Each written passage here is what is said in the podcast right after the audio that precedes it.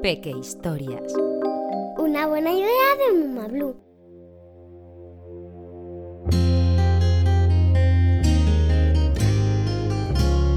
La estrella de mar que quiso viajar al espacio. Desde que era una pequeña estrella de mar, Centella soñaba con viajar al espacio y conocer el universo. Esto era así porque su abuelo siempre le contaba una historia antes de irse a la cama. Al principio no había vida en los océanos, solo había agua. Pero un día, hace millones de años, se desencadenó una fuerte tormenta sideral. Era una lluvia de estrellas. Muchas de ellas cayeron en el mar. Sus chispas se apagaron. Con el paso del tiempo, las estrellas que llovieron del cielo se convirtieron en estrellas de mar. En recuerdo de tus orígenes te llamas centella. Los puntos brillantes que ves en el cielo nocturno son tus antepasados.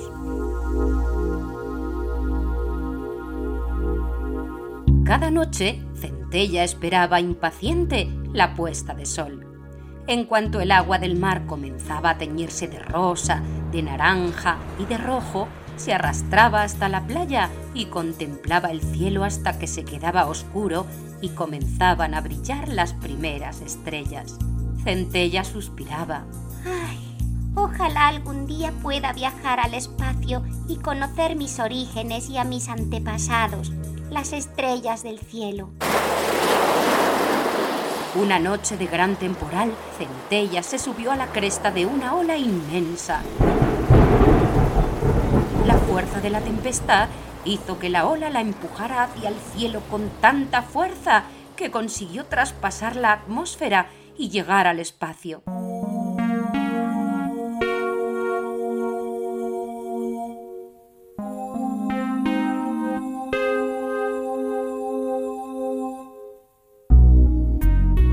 Quedó flotando en mitad de la nada. Le resultó muy extraño. En el espacio se flotaba de forma diferente a como se flotaba en el agua del mar. Allí no era movida por las mareas o arrastrada por las corrientes. Flotaba estando quieta y se sentía tan ligera como si estuviera hecha de piel de nube. Lo siguiente que llamó su atención fue el silencio, si es que se podía describir así. No solo es que no se escuchara el canto de las ballenas o el chisporroteo de la espuma de mar contra la arena de la playa. No, el silencio que conocía Estrella era el ruido sordo y monótono del fondo del océano. Pero en el espacio era como si se hubiera quedado completamente sorda. De pronto, Centella sintió mucho frío. Era un frío distinto a cuando se quedaba atrapada en una corriente de los mares del norte o a cuando el invierno enfriaba el agua de su playa. El frío que sintió Centella era un frío perpetuo, la temperatura de la eternidad, un frío que le heló hasta el esqueleto. Centella comenzó a mover sus cinco brazos para acercarse a una pequeña constelación formada por un grupito de estrellas. Tengo frío. ¿Me dais algo de calor? Las estrellas no contestaron, pero brillaron más fuerte. Centella, que se había acercado demasiado, se quemó. ¡Ay! dijo, y después, dirigiéndose a sus antepasados. ¿No os aburrís aquí arriba? Estamos escuchando la eternidad, fue la única respuesta. Entonces Centella se sintió muy sola. Quizá lo que menos le gustaba del espacio era esa sensación de soledad. Además, se dio cuenta de que el universo era inmenso, infinitamente más grande que el océano, y tuvo miedo.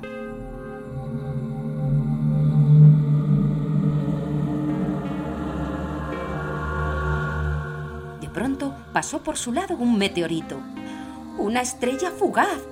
Centella apretó fuertemente los ojos y pidió un deseo. Quiero volver a casa. Tan pronto lo pensó, el meteorito se paró en seco. Sujétate a mi cola, le dijo el meteoro. La estrella de mar se agarró a la cola de la estrella fugaz. Quemaba mucho, pero decidió aguantar. A duras penas consiguió regresar a la tierra. Cuando estaba justo encima de su trocito de mar, Centella se soltó y se dejó caer. Extendió sus cinco brazos para ofrecer más resistencia al aire. Era fantástico. Centella sentía que podía volar.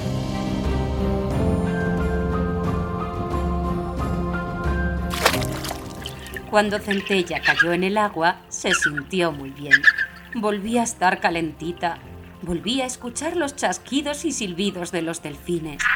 Volvía a flotar meciéndose en el agua. Volvía a sentirse acompañada. Estaba en casa. A pesar de su experiencia, Centella siguió subiendo cada noche a contemplar el cielo estrellado. Entendía que el espacio no era su lugar y que su sitio estaba en el mar, pero estaba orgullosa de haber emprendido aquella aventura. Había conocido un mundo distinto donde vivían seres muy diferentes, había comprendido sus orígenes y había aprendido a valorar todas las cosas buenas que tenía ser estrella de mar y vivir en el fondo del océano. Te gustará saber que las estrellas de mar en realidad no vienen del cielo, surgieron en los océanos en la era de los dinosaurios y fueron uno de los animales marinos que consiguió sobrevivir a la extinción masiva. Aunque las estrellas de mar viven en el agua, no son peces, son equinodermos, que significa piel de erizo. Esto es así porque la mayoría de especies de estrellas de mar están recubiertas de pequeños pinchos para protegerse de los depredadores, igual que sus primos los erizos de mar. Las estrellas de mar no tienen cabeza y por lo tanto no tienen cerebro. Pero no les hace falta, son capaces de captar de su entorno toda la información necesaria gracias a unas células especiales que hay en su piel. Es como si su cerebro estuviera repartido por todo su cuerpo. Las estrellas de mar tampoco tienen corazón, ni ojos, pero tienen un superpoder. Si se rompe uno de sus brazos, de él crece una nueva estrella de mar. Normalmente imaginamos o dibujamos las estrellas de mar con cinco brazos, ¿verdad? Pues os gustará saber que existen estrellas de mar con hasta 50 brazos. La mayoría de estrellas de mar son de colores muy llamativos y chillones para asustar a los depredadores. Además, absorben el carbono de los océanos, ayudando al ecosistema marino. Por eso hay que protegerlas. Si te encuentras una estrella de mar, no la saques del agua, ya que podría morir asfixiada en pocos segundos si su complejo sistema respiratorio se ve interrumpido. Una buena idea.